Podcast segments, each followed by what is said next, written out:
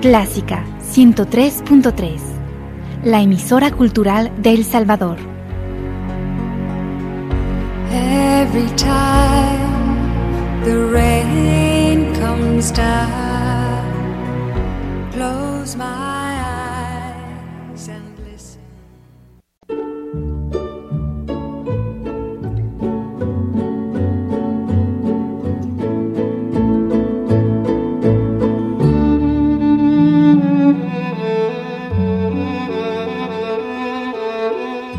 Usted sintoniza Clásica 103.3.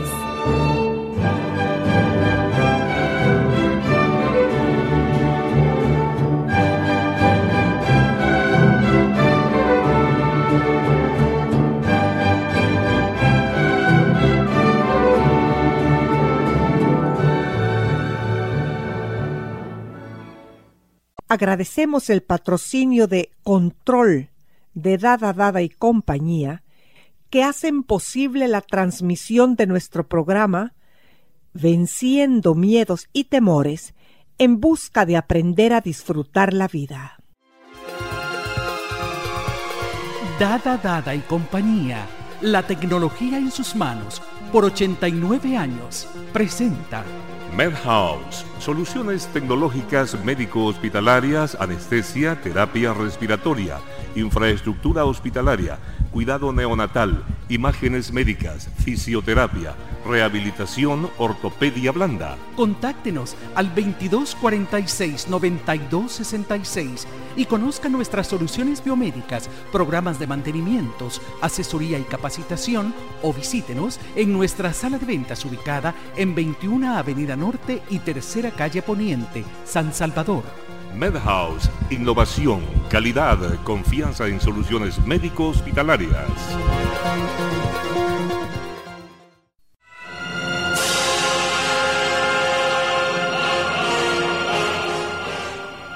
Tratando de descubrir los secretos de la mente para conocernos mejor y así manejar con firmeza el timón del barco de nuestra vida. Bienvenida a este estudio en el que te esperamos con ansias de conocimiento. Gracias por este recibimiento que me haces. Doy las gracias a Radio Clásica y a nuestros radio oyentes por estar con nosotros este día. Bueno, Fabiola, dijiste que vamos a hablar hoy sobre las diferentes formas terapéuticas desde las cuales podemos afrontar la ansiedad y tratarla, que es importantísimo tratarla. Pero antes necesitamos hablar de los pensamientos y de cómo estos nos ayudan o nos perjudican. Por favor, explícanos esto. Sí. Pues como hemos dicho en el programa, ¿verdad? La mente es un laberinto y donde hay lugares de luz y de oscuridad y necesitamos conocer ambos. La mente es nuestra ventana al mundo. A través de ella nosotros interpretamos lo que está fuera y lo que está dentro de nosotros. Entonces, esta, la mente se convierte en una poderosa herramienta que necesitamos conocerla y educarla. Lo que hemos hablado en otras Educarla. ocasiones. Sí, Mm. así es, así es, ¿verdad? Es necesario tener una psicoeducación. Sí, porque podemos conocer algo, pero no educarlo. Así es. Así que en lo que podamos, ¿verdad? En este programa intentaremos hacer ese aporte. Es importante saber entonces que nuestros pensamientos, fíjate, pueden ser racionales e irracionales. Y todos manejamos ambos tipos de pensamiento. Racionales e irracionales. Así es, nadie piensa solo de forma racional, porque entonces seríamos perfectos y el ser Ah. humano no es perfecto. Pero sí podemos aprender a conocer y gobernar nuestros pensamientos y en la medida de lo posible lograr que estos lleguen a ser lo más racional y adaptativos posibles, ¿verdad? Pero siempre entonces necesitaremos detectar aquellos que no están siendo racionales, es decir, los irracionales, para volverlos lo más adaptativos posibles. Sí, porque casi siempre el 90% de los humanos pensamos que nuestros pensamientos son racionales, que los pensamientos irracionales son los de los locos. Así es, es cierto.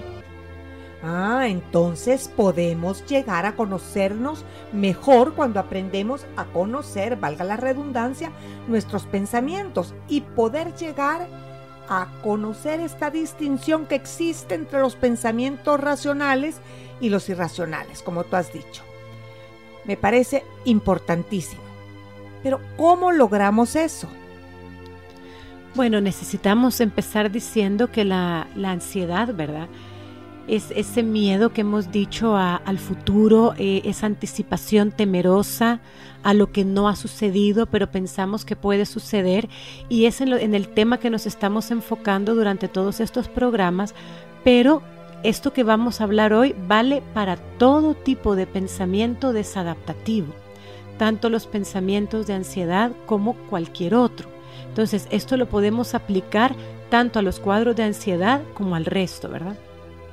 Porque todos, como hemos dicho, tenemos estos pensamientos racionales e irracionales. Y la ansiedad está más apoyada en los pensamientos irracionales. Entonces, eso es lo que vamos a ir descubriendo y tratando, ¿verdad? Ahora, hay unas características muy determinadas en estos pensamientos que son las siguientes. Fíjate, son de tipo inconsciente, es decir, aparecen de forma automática. Yo no me doy cuenta. Van Inconsciente y automático. Exacto. Son inconscientes, aparecen de forma automática, ¿verdad? Son por eso muy rápidos y eso los hace difíciles de captar de forma consciente. O sea que el inconsciente los pasa al consciente. Los pasa de una manera muy rápida, ¿verdad? Muy automática. Por eso es que yo no me doy cuenta en el momento en el que lo estoy pensando hasta que hago el ejercicio que vamos a explicar después. Pero ahorita vamos a decirle eso a la gente, ¿verdad? Necesitan saber que todos tenemos estos pensamientos, que cuando son positivos, cuando son racionales, funcionan igual.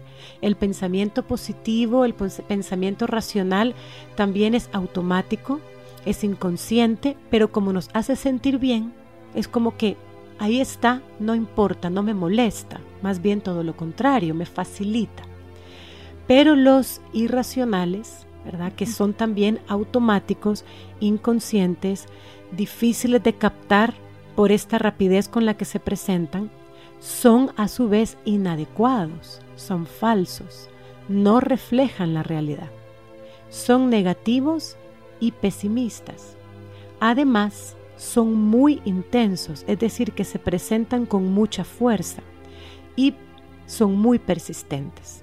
Entonces imagínate, si a una persona le aparece este tipo de pensamiento, ¿verdad? Irracional, es rápido, intenso, persistente, la persona lo da por verdad. Cree que lo que está pensando es cierto. ¿Cómo sabemos que estaba en el inconsciente y que pasó al consciente? Ajá. es, es muy difícil. Y no solo eso, sino por la persistencia, por la fuerza con la que se presenta, tendemos a darle credibilidad. Estas características tendemos a creer que vuelven creíble lo que estamos pensando. O sea que son poderosos. Son poderosos, ahí está la palabra. Así que imagínate con estas características, pues nos dejan abrumados a cualquiera de nosotros, ¿verdad? Este tipo de pensamientos cuando hacen su aparición, lo que tú has dicho, son poderosos y nos abruman.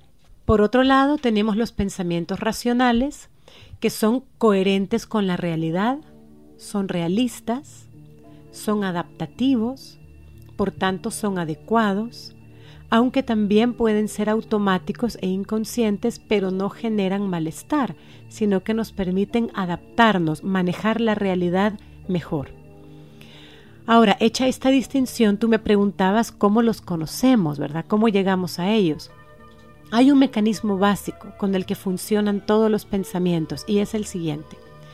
Siempre frente a una situación externa o interna, nosotros hacemos una interpretación rápida. Ese es el pensamiento, es nuestra ventana al mundo, como dijimos al principio. Entonces, frente a una situación, yo hago una interpretación automática, ese es el pensamiento. El pensamiento siempre va a provocar un sentimiento o sentimientos, ¿verdad? Eso es de lo que somos conscientes, de la emoción o del sentimiento, de lo que estamos sintiendo. Y los sentimientos dan lugar al comportamiento o a la acción. Entonces fíjate, pensamos, Sentimos luego sentimos y luego actuamos. y luego actuamos. Las personas generalmente somos conscientes de lo que hice o de lo que sentí o de lo que siento, pero no sé por qué. Ahí Ay. es donde el pensamiento es inconsciente y necesitamos hacerlo consciente. Ese es el motor, ese es el que está dirigiendo todo lo demás. Y en el caso de la ansiedad, cuando aparece este primer pensamiento automático, que es de tipo irracional y negativo, es el responsable de todo el desencadenante del malestar que la persona experimenta. Entonces, una forma de descubrir este pensamiento para hacerlo consciente es hacernos preguntas de este tipo. ¿Qué es lo que está pasando por mi cabeza en este momento que me está haciendo sentir mal? ¿O qué estoy pensando en este momento? ¿O qué me estoy diciendo en este momento? Fíjate, son tres formas de hacer la pregunta. Esto es cuando ya ha pasado al consciente. No, eso es para que se haga consciente, para Ah. pasarlo, ¿verdad? Por ejemplo, Un ejemplo. Sí, si estamos en una sala de espera, yo entro a una sala de espera, ¿sí? De, un, de un médico. Sí. Y al entrar, justo cuando entro y me siento, empiezo a sentir sudoración en las manos, empiezo a sentir taquicardia, empiezo a sentir opresión en el pecho, ¿verdad? Y yo soy consciente de que estoy sintiendo eso. Mi conducta puede ser intentar escapar, buscar un pretexto, una justificación para no entrar, para no ver al médico. ¿Sí? Entonces yo me doy cuenta Y de, puede ser que no, no sintas todos esos síntomas físicos, pero sintas como una especie de cólera, una especie de tristeza. también. ¿verdad? También, cualquier tipo de emoción, ya Ajá. sea de miedo o de irritabilidad, de, irritabilidad. enojo o de, de tristeza por lo que temo que me van a decir. Entonces yo soy consciente de que me siento mal, me estoy sintiendo mal, tengo ganas de irme, tengo ganas de salir corriendo, pero no sé por qué. Entonces ahí me hago la pregunta, ¿qué es lo que está pasando por mi cabeza en este momento que me está haciendo sentir mal? Entonces ahí detecto el pensamiento. Ahí es donde el pensamiento me dice, porque tengo miedo de lo que el médico me va a decir. Tengo miedo de que me den malas noticias. ¿Y si estoy gravemente enferma? ¿Y si me dice que me voy a morir? Ese es el pensamiento. Y esa es la causa de ese malestar que estoy sintiendo y de que me quiera ir, de que no quiera saber, que quiera evitar el que me digan eso. Entonces ahí es donde estamos descubriendo los pensamientos automáticos propios de la ansiedad y veremos que estamos interpretando algo como una amenaza para nuestra seguridad física o psicológica o ambas.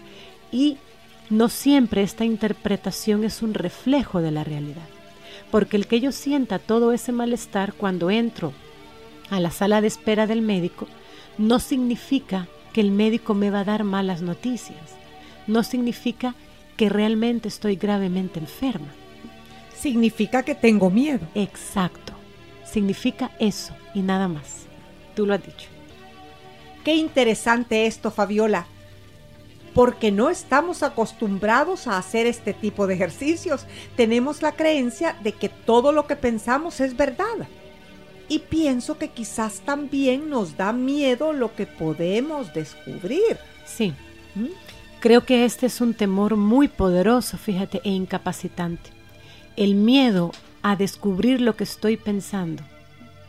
Entonces, el temor al autodescubrimiento, ¿verdad? Que creo que eso es muy humano. Nos da miedo mirar hacia adentro y lo que podamos descubrir en nosotros mismos nos asusta. Pienso sobre este tipo de, pensamiento cuando empezamos a descubrirlo y, y a hacerlo consciente a través de estas preguntas. Es que lo desestimamos, ¿verdad? Sobre todo cuando nos parece absurdo. Porque muchas veces sí logramos llegar a ese pensamiento, ¿verdad? Como cuando estoy en la consulta del médico y digo, eh, lo que está pasando por mi cabeza es que creo que me voy a morir. Pero como eso me parece absurdo, lo desestimo y digo, no, eso no es. Eso no puede ser. No puede ser. ¿Verdad? Porque lo que decíamos al principio, pienso que yo no tengo pensamientos irracionales, ¿verdad? Entonces cuando descubro un pensamiento irracional, digo, no, eso no puede ser, porque eso es absurdo. Mejor eh, pensar, bueno, si el médico me dice que tengo algo, me lo va a tratar. Exacto. Entonces fíjate que ese es un primer paso que ya suaviza el poder de influenciarnos que tienen los pensamientos de ansiedad. El simple hecho de hacerlo consciente a través de hacerme estas preguntas, eso ya le, hace perder fuerza al pensamiento. Porque cuando yo digo, qué absurdo, pero ¿y por qué me va a decir que me voy a morir? Eso ya lo suaviza. Así que, aun cuando algo nos parezca absurdo, sin sentido o irracional, reconozcámoslo aceptémoslo, porque el miedo en su mayor porcentaje es irracional. Y cuando lo descubramos, eso es lo que vamos a ver. ¿Verdad? Es absurdo, es exagerado, es irracional. Pero eso es lo que estamos pensando, porque somos humanos, somos vulnerables y el miedo nos puede atrapar. Bueno, entonces quiere decir que en el fondo no nos gusta descubrir que tenemos estos pensamientos irracionales, pero es importante que entendamos que tenerlos no nos convierte en locos, sino que esto nos pasa a todos los humanos que tenemos ambos tipos de pensamientos, como, como antes dijiste. Y que esto es normal. Así Y sobre todo es clave para liberarnos de la ansiedad. Sí, porque el miedo es ansiedad. Sí, claro, así es. Fíjate que la clave para liberarnos de esta molesta ansiedad en todas sus variantes, es decir, para poder liberarnos de cualquier tentáculo, ¿verdad?, del pulpo, eh, es hacernos este tipo de preguntas autodescubridoras, porque nos va a ir de, llevando a descubrir que el miedo no tiene tal poder. Lo desenmascaramos. Entonces ahí es donde podemos cambiar lo que estamos pensando.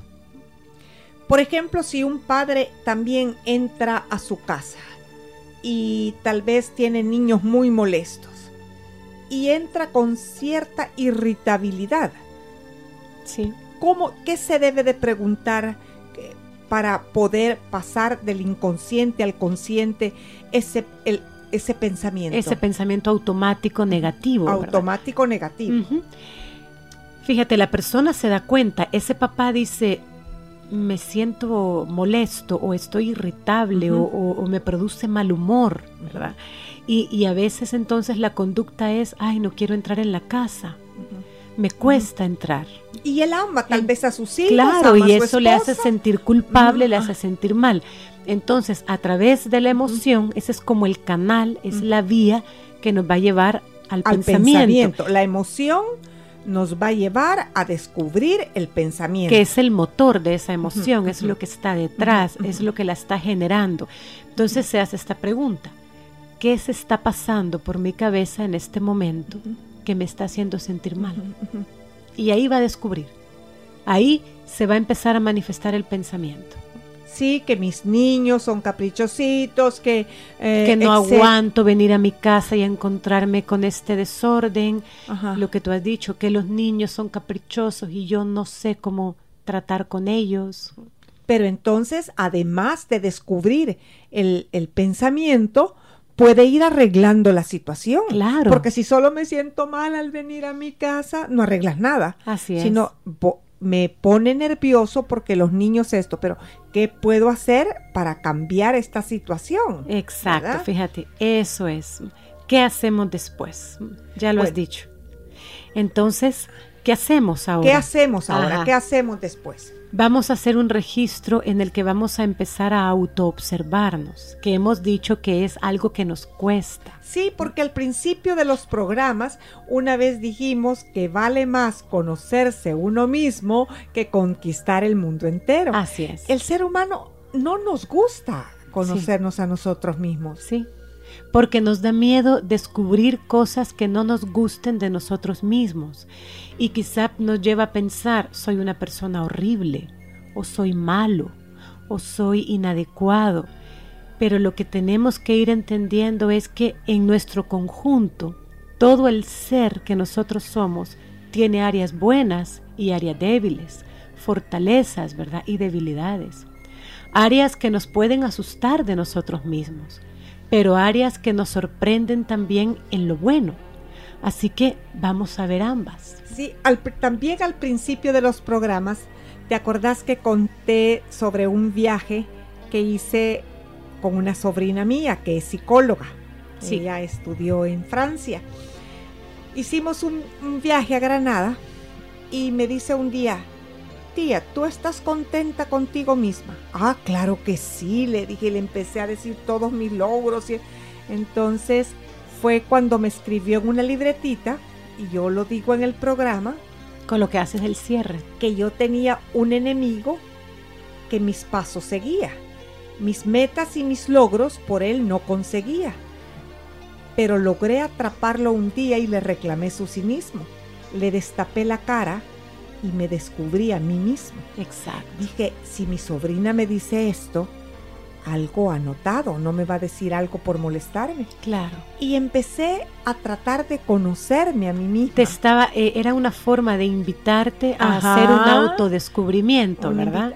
Pero eh, eh, me, me, quedaba sola mucho tiempo analizando, pensando descubrí cosas muy positivas y descubrí cosas muy negativas que me asustaron. Y en ese conjunto de lo bueno y lo malo, lo negativo y lo positivo, está nuestro valor como seres humanos. Pero también podés ir remediando lo Claro, eso tiene que ver con el crecimiento personal, la madurez personal, ¿verdad?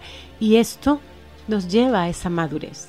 Entonces, empezamos. Y es precioso irse descubriendo a uno mismo. Claro, porque crecemos. Y tener, ¿sabes qué? Tener sentido del humor sobre uno mismo. Eso es muy Reírse de lo. De, hay ciertos defectos y ciertas cosas. De nuestras debilidades. sí, tomárnosla con sentido del humor le quita dramatismo. ¿Verdad? Y no por eso dejamos de verlas. Pero cuando lo vemos de una manera menos dramática, podemos entonces afrontarlo para poderlo o mejorar o cambiar. Entonces, fíjate, vamos a hacer ese registro para autoobservarnos y conocer entonces la evolución de este pensamiento, ¿verdad? Cuándo se manifiesta, en qué situaciones, qué nos hace sentir y qué podemos hacer para mejorarlo y, para manejarlo sobre todo. Entonces podemos anotar en un cuaderno, hacemos como eh, una especie de planning, como lo hacemos con los horarios de clases en, la, en la universidad. qué bonito. Sí, algo similar, ¿verdad? Entonces ahí yo voy llevando un planning diario y yo voy a anotar qué pasó antes de la aparición del pensamiento, en qué situación estaba, qué estaba pasando. Y luego voy a anotar qué pensé o qué estoy pensando. Luego, qué me ha hecho sentir o cómo me he sentido. Y luego, ¿qué hice para manejar eso que estaba sintiendo? Entonces, eso nos va a ayudar a ver cómo nosotros somos seres que pensamos, sentimos y actuamos. Y nos va a ayudar a ver qué tan racional, qué tan adaptativo, qué tan buen manejo estamos haciendo de esa situación y vamos a descubrir sobre todo que no son las situaciones en sí las que nos producen el malestar. Es cómo las manejamos. Es cómo las interpreto.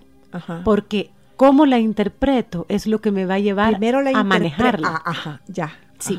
Si yo hago una buena interpretación o una interpretación más adaptativa de la situación, la voy a manejar mejor. Si yo hago una mala interpretación, una interpretación negativa, voy a manejarlo mal, ¿verdad? Porque ya es una cadena que va a tener un mal manejo como resultado. Entonces, este proceso de autoobservación nos permite caer en la cuenta, ¿verdad? De que lo que me estoy diciendo es lo que está produciendo lo que siento y la forma en la que reacciono o, o manejo la situación. Y eso ya nos ayuda a empezar a cuestionarnos lo que yo me estoy diciendo a mí mismo. Y ahora después el siguiente paso es que vamos a someter a juicio, fíjate, nuestros pensamientos negativos. Someter a juicio nuestros pensamientos como si estuviéramos en un jurado, en, un juicio de verdad. Sí, es, algo similar. utilizamos esta, esta metáfora ah, porque nos ayuda a ilustrar, ¿verdad?, ese proceso. Sí, eh, yo estoy viendo, según lo que, lo que has estado hablando en este programa, que la mente es poderosísima, el inconsciente y el subconsciente es poderosísimo. O sea que si lo aprendiéramos a usar positivamente, Sí. upa, el barco de nuestra vida navegaría Muy bien. muy bien, Con buen rumbo. con buen rumbo. Así es, así es. Entonces, lo que hacemos es que llevamos este pensamiento, una vez que ya lo hemos descubierto, a un juicio de verdad. Lo sometemos a comprobación real. Porque como hemos dicho, el pensamiento automático negativo es irracional, es falso, es inadecuado, pero no lo sabemos. Ahora que ya hemos descubierto eso, vamos a comprobarlo, a ver qué tan real, qué tan reflejo de la realidad es o es un autoengaño. Como tú has dicho, la mente es muy poderosa, es una herramienta que me permite manejarme en el mundo, adaptarme. Y si yo hago un mal manejo de esta herramienta, mi adaptación es mala. Pero si yo aprendo a hacer un buen uso de esta herramienta, entonces lo que tú has dicho, el barco va muy bien. Yo te quiero contar algo que me pasó, a ver si estábamos siguiendo a unas sesiones varias personas porque se están planeando unos acontecimientos para dentro de dos años. Sí. Pero yo tenía cierta irritabilidad en las reuniones. Entonces, en mi casa hice el ejercicio de ver, no me lo habías enseñado, sino que yo intuí que debía de pensar por qué me irritaba. Y descubrí que yo quería que ciertos eventos se hicieran a mi manera, como yo quería, ¿verdad? Es muy humano eso, sí. Pero también hay que tener mucho cuidado, como acabas de decir tú, si yo tenía razón o la, la demás gente estaba queriendo que se hicieran a su manera y estaban equivocados. Ajá.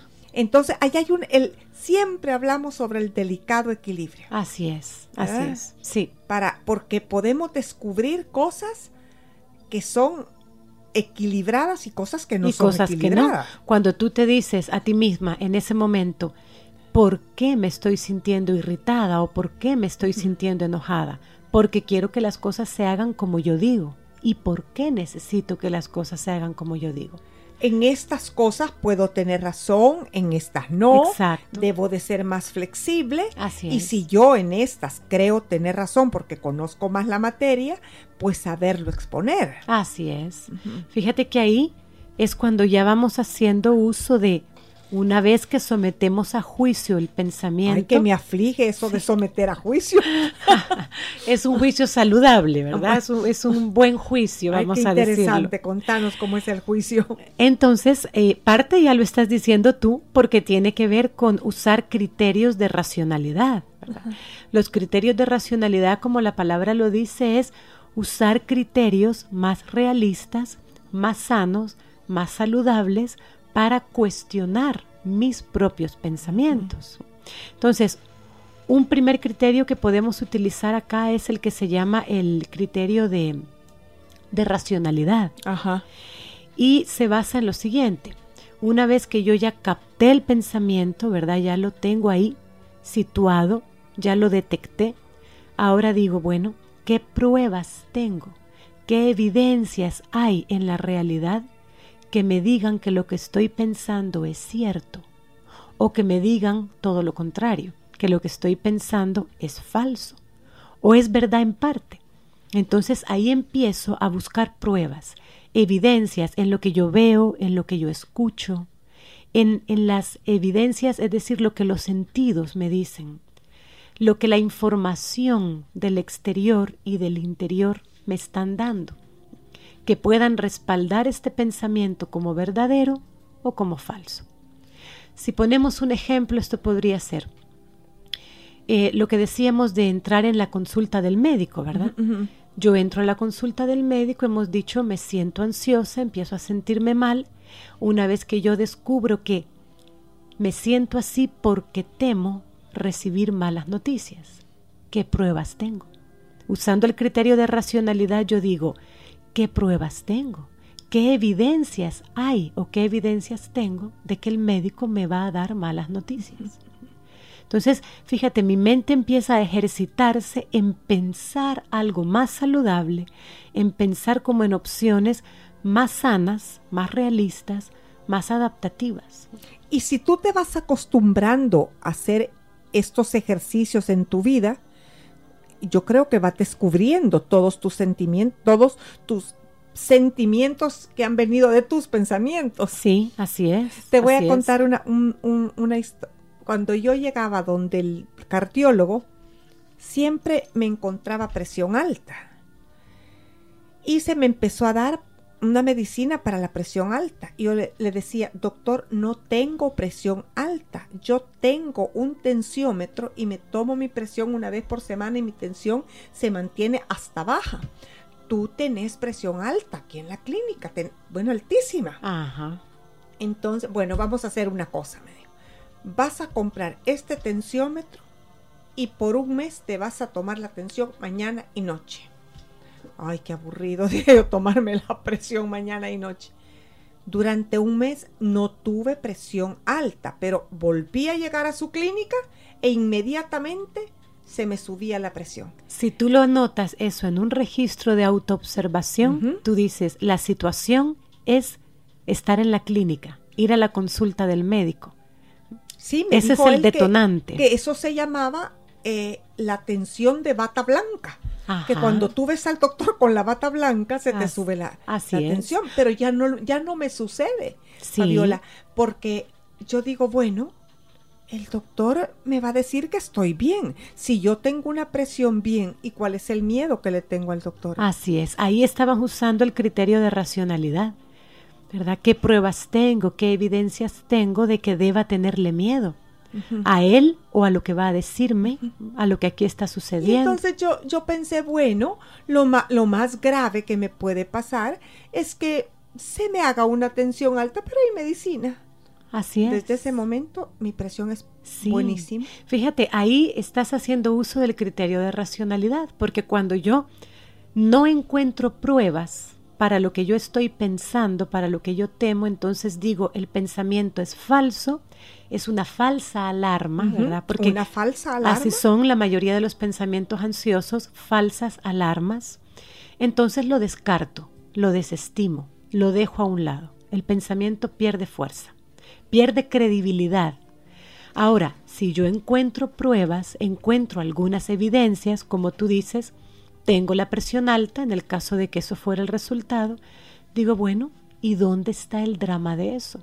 Así es. Si encuentro pruebas que validan el pensamiento, lo siguiente que hago es analizar y por qué eso tiene que ser tan terrible.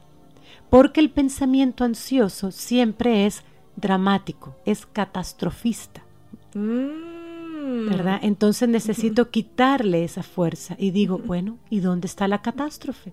¿Dónde está el drama de tener presión alta?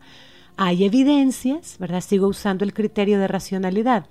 Hay evidencias que dicen que hay tratamientos y tengo evidencias por gente que los sigue de que funcionan y te normalizan. Entonces ahí dejo de dramatizar lo que me ocurre. Estoy haciendo ahí uso del criterio de, de racionalidad. Otro criterio es el de utilidad. El de utilidad eh, es el más sencillo. Su misma palabra nos dice, si pienso algo, tengo que hacerme esta siguiente pregunta. ¿Me sirve para algo? Es decir, ¿esto que estoy pensando me sirve para algo? ¿A corto plazo me hace sentir mejor? Te voy a decir después por qué me río. ¿A corto plazo me hace sentir mejor? ¿A medio plazo me ayuda a llevarme bien con los demás y conmigo mismo? Es decir, mejora mis relaciones con los demás. ¿A largo plazo me hace más feliz? Si mi respuesta a estas tres preguntas es no, quiere decir que este pensamiento es inútil, no me sirve para nada. Solo para, para molestarme. Exacto, solamente para hacerme sentir mal, para molestarme. Así que lo descarto. Como un duendecito que está ahí molestando. Sí, sí, sí, sí. Diciéndome cosas inútiles, pero que yo no las he razonado, ahora sí las estoy razonando, ¿verdad? Entonces, esa pregunta le vale a nuestros radio oyentes. El decir, esto que estoy pensando me sirve para algo. A corto plazo, ¿para qué? A medio plazo, ¿para qué me sirve? Y a largo plazo. Y cuando no le encontramos utilidad, descartémoslo. Sí, yo fíjate que el otro día me estaba durmiendo y estaba pensando en unas personas y el pensamiento empezó así. Pero estas personas fueron las que te dijeron aquel día que no. Estas personas también te hicieron un desprecio cuando tú planteaste tal cosa. Ah, no, dije. Esto es pura basurita. Ajá. Esto no lo pienso fuerita, fuera, fuera. Así es. Porque eh, esos pensamientos lo que hacen es darte amargura. Así es. Y no resuelve nada, porque fíjate, a corto plazo no te está ayudando a sentirte mejor pensar eso. Al contrario, te está generando cada vez más ansiedad. A medio plazo no te está ayudando a relacionarte mejor con esas Ajá, personas, ajá, ajá. sino todo lo contrario. Te está llevando a crear malas relaciones. O sea que nosotros podemos ser grandes enemigos de nosotros mismos. Así es. Y a largo plazo definitivamente te está haciendo sentir infeliz, desdichada, ¿verdad? Nadie me quiere, a nadie le caigo bien, nadie me ayuda, la gente es mala, etcétera. Entonces, analizándolo desde este punto de vista práctico, hiciste bien en decir, esto es basura, esto no me sirve para nada, no es útil. Además, puedes hacer uso también del criterio de racionalidad, ¿verdad? El criterio de objetividad. Y este criterio de objetividad es el que hemos visto antes y es el que nos dice qué pruebas tengo, qué evidencias tengo de que la gente haga eso porque me desprecian o porque mi criterio no vale o porque mis aportaciones no sean valiosas. O tal vez a veces es verdad que te hicieron un desprecio, o que no tomaron en cuenta o que te, te trataron, pero entonces es, e- es válido pensar, bueno, la gente tiene sus problemas. Así es. Si dijeron esto o no me trataron bien, pobre gente, ha de, ha de andar en un mal momento. Así es. que tú no eres la causa. Así es. Aun cuando encuentro pruebas, encuentro evidencias y digo, sí, me hicieron malos comentarios o me trataron mal o me miraron mal, pero quizás no tiene la gravedad, no tiene la trascendencia que yo le estoy Sí, dando. sí, Ujú. porque tú, misma decís, no dramaticemos, Exacto. no hagamos tragedia Sí, la vida. de realidades de- como esas, cotidianas. de cotidianas. Así es. Entonces seguimos con el juicio o ya terminamos el juicio. Seguimos en el Ajá. juicio, ¿verdad? Ahora estamos con este de utilidad y decimos, no sirve, no es útil. Ahí Ajá. el pensamiento ansioso, el pensamiento negativo está perdiendo credibilidad, ¿verdad? Se está viniendo abajo. Sí. Lo seguimos entonces sometiendo a prueba y ahora usamos el criterio que se llama de intensidad de la emoción. Fíjate, nos dice este criterio que las emociones de ansiedad son muy intensas, como hemos hablado, pero que eso no las convierte en un reflejo de la realidad. Y nosotros estamos muy acostumbrados a pensar que lo que yo siento tiene que ser verdad. Si yo siento algo, es porque es verdad. Eso no es así. No todo lo que yo siento, aunque sea muy sentido en mi cuerpo, muy físico, muy real en mi cuerpo, no quiere decir que me está dando una información fiable y válida de la realidad. Aunque yo haya aprendido culturalmente a pensar todo lo contrario. Esto tiene que ver con nuestra reeducación, nuestra psicoeducación. Entonces, cuando aplicamos este criterio a lo que estamos pensando, hacemos el siguiente razonamiento. Lo que estoy sintiendo o estas emociones de miedo que siento se deben a lo que me estoy diciendo a mí mismo. Tienen su origen en lo que estoy pensando, no en lo que en realidad está pasando. Por ejemplo, si voy a hablar en público y empiezo a sentir malestar emocional, no es porque realmente vaya a hacer el ridículo, sino porque lo que estoy pensando es que voy a hacer el ridículo. Se van a reír de mí. No van a tomar en serio lo que yo digo. No lo van a valorar. Entonces, si yo empiezo de forma automática, ¿verdad? inconsciente, a decirme todo esto, eso es lo que me va a producir la ansiedad antes de hablar en público o mientras lo estoy haciendo. pero lo que estoy sintiendo no es un reflejo de lo que en realidad está ocurriendo. No es que esté haciendo el ridículo o no me estén tomando en serio. Soy yo el que lo está pensando y por eso me siento mal. No es reflejo de la realidad.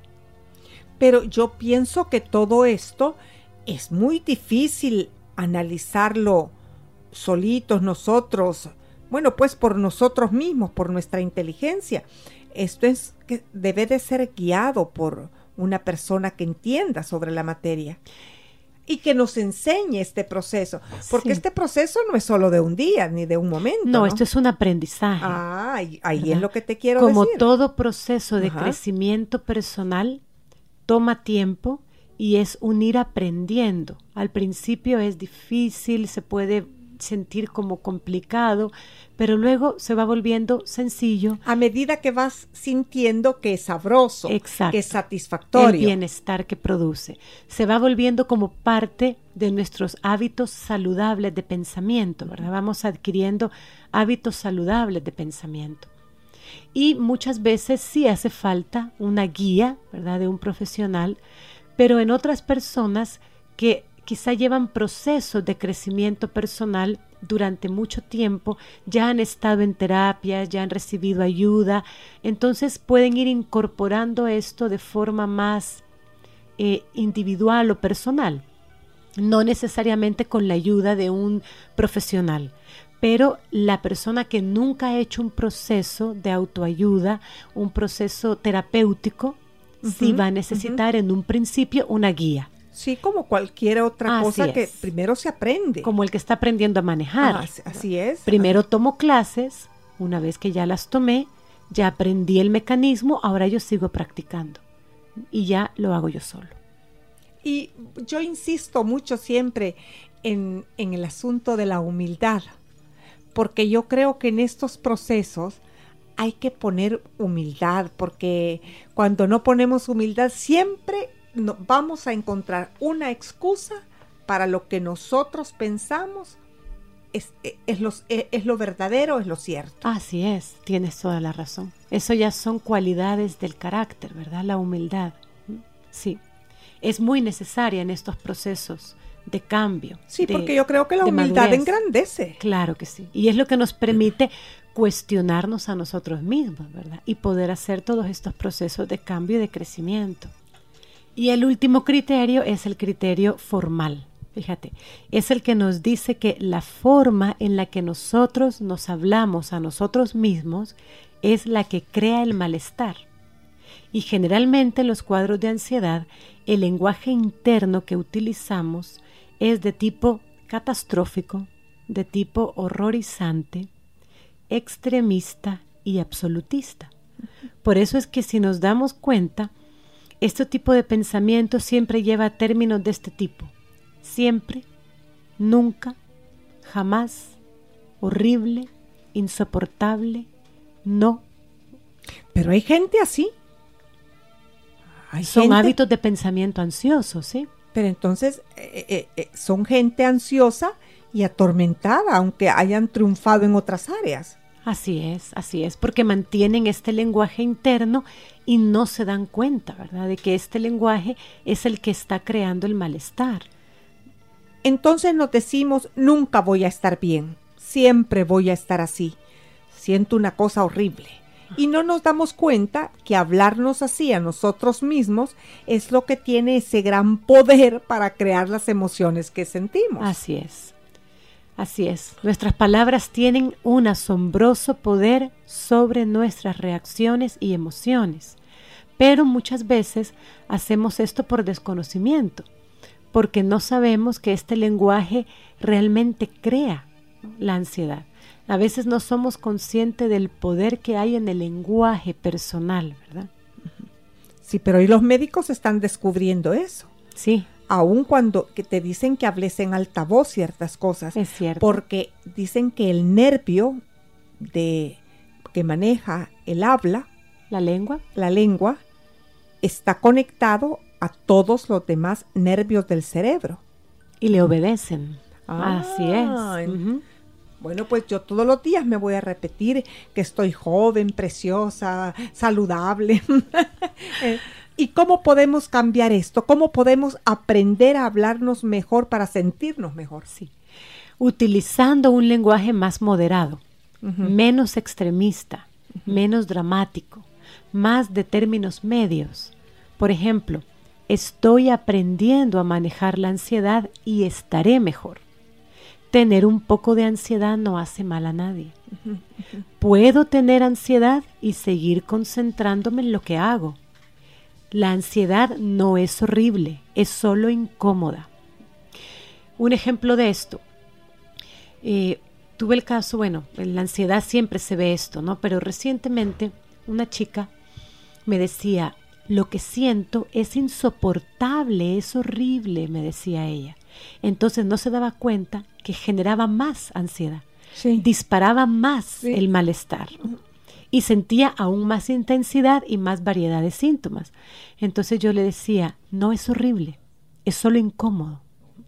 Dígase a usted mismo en este momento que no es horrible, es solo incómodo, es solo molesto y usted está aprendiendo a manejarlo y lo va a controlar.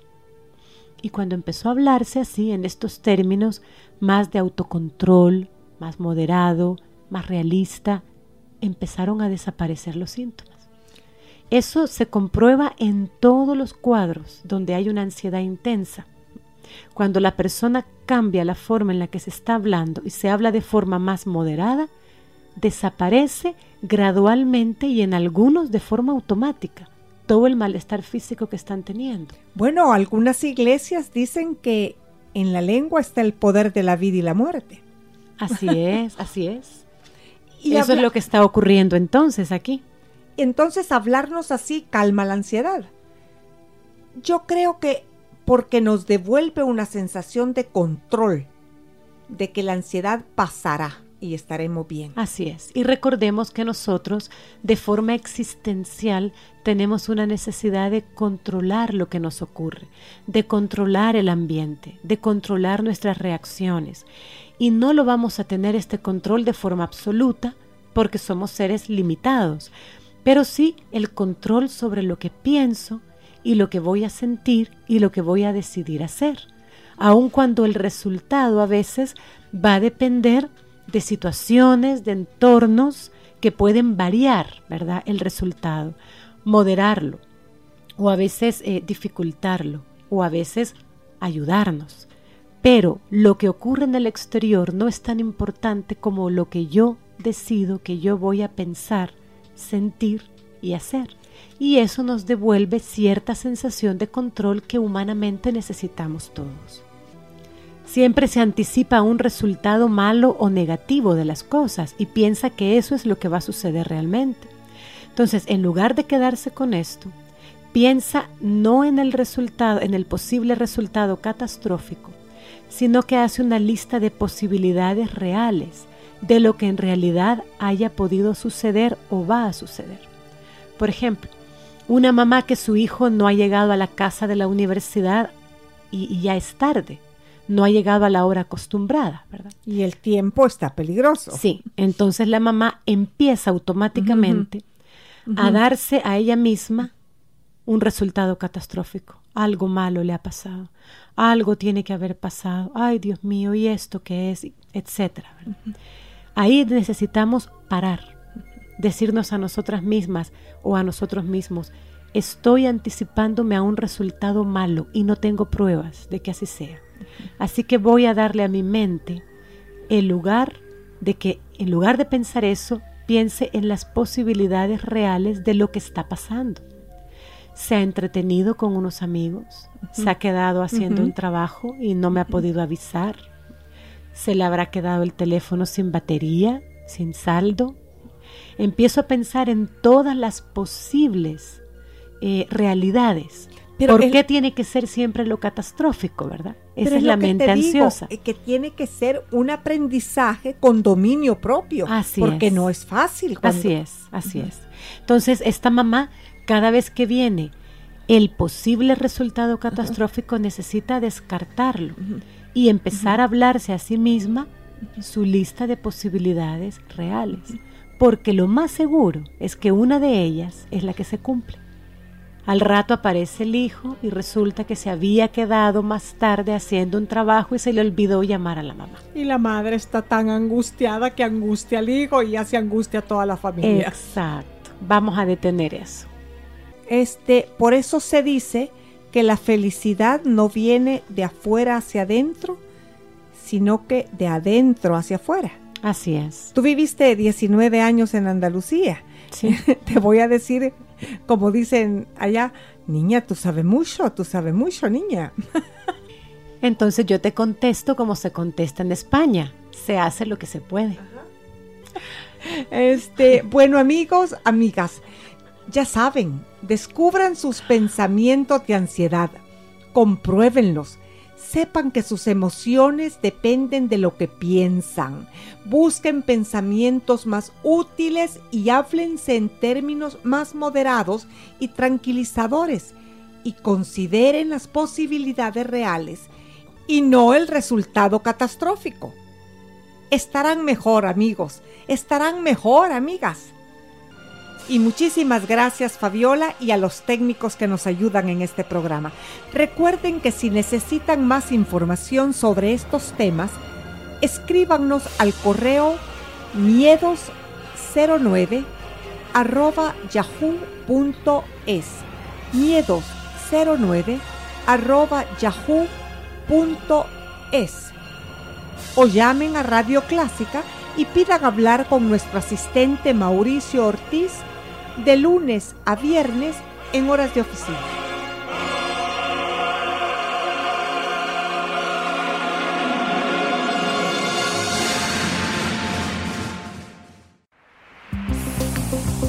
Dada, Dada y compañía, con 89 años de experiencia, presenta DMS, su primera plataforma de telefonía IP desarrollada por profesionales salvadoreños. DMS proporciona eficiencia y seguridad en sus llamadas telefónicas. Llamadas entre oficina central y sucursales locales o fuera del país sin costo. Ilimitado número de extensiones. Facilidades libres de licenciamiento. Reutilizar la central telefónica y los teléfonos existentes. Servicio remoto y en sitio las 24 horas del día. Solicite su demostración y contrate nuestros servicios llamando al PBX 2246-9100 y recuerde que con DMS todo es posible.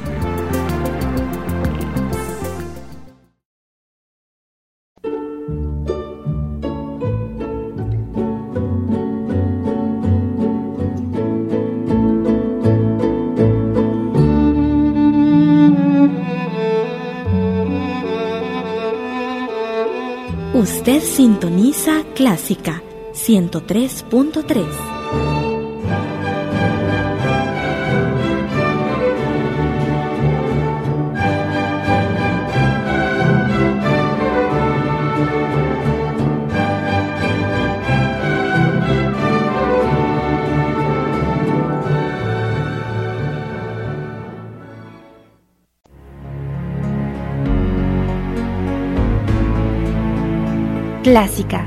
103.3, la emisora cultural de El Salvador.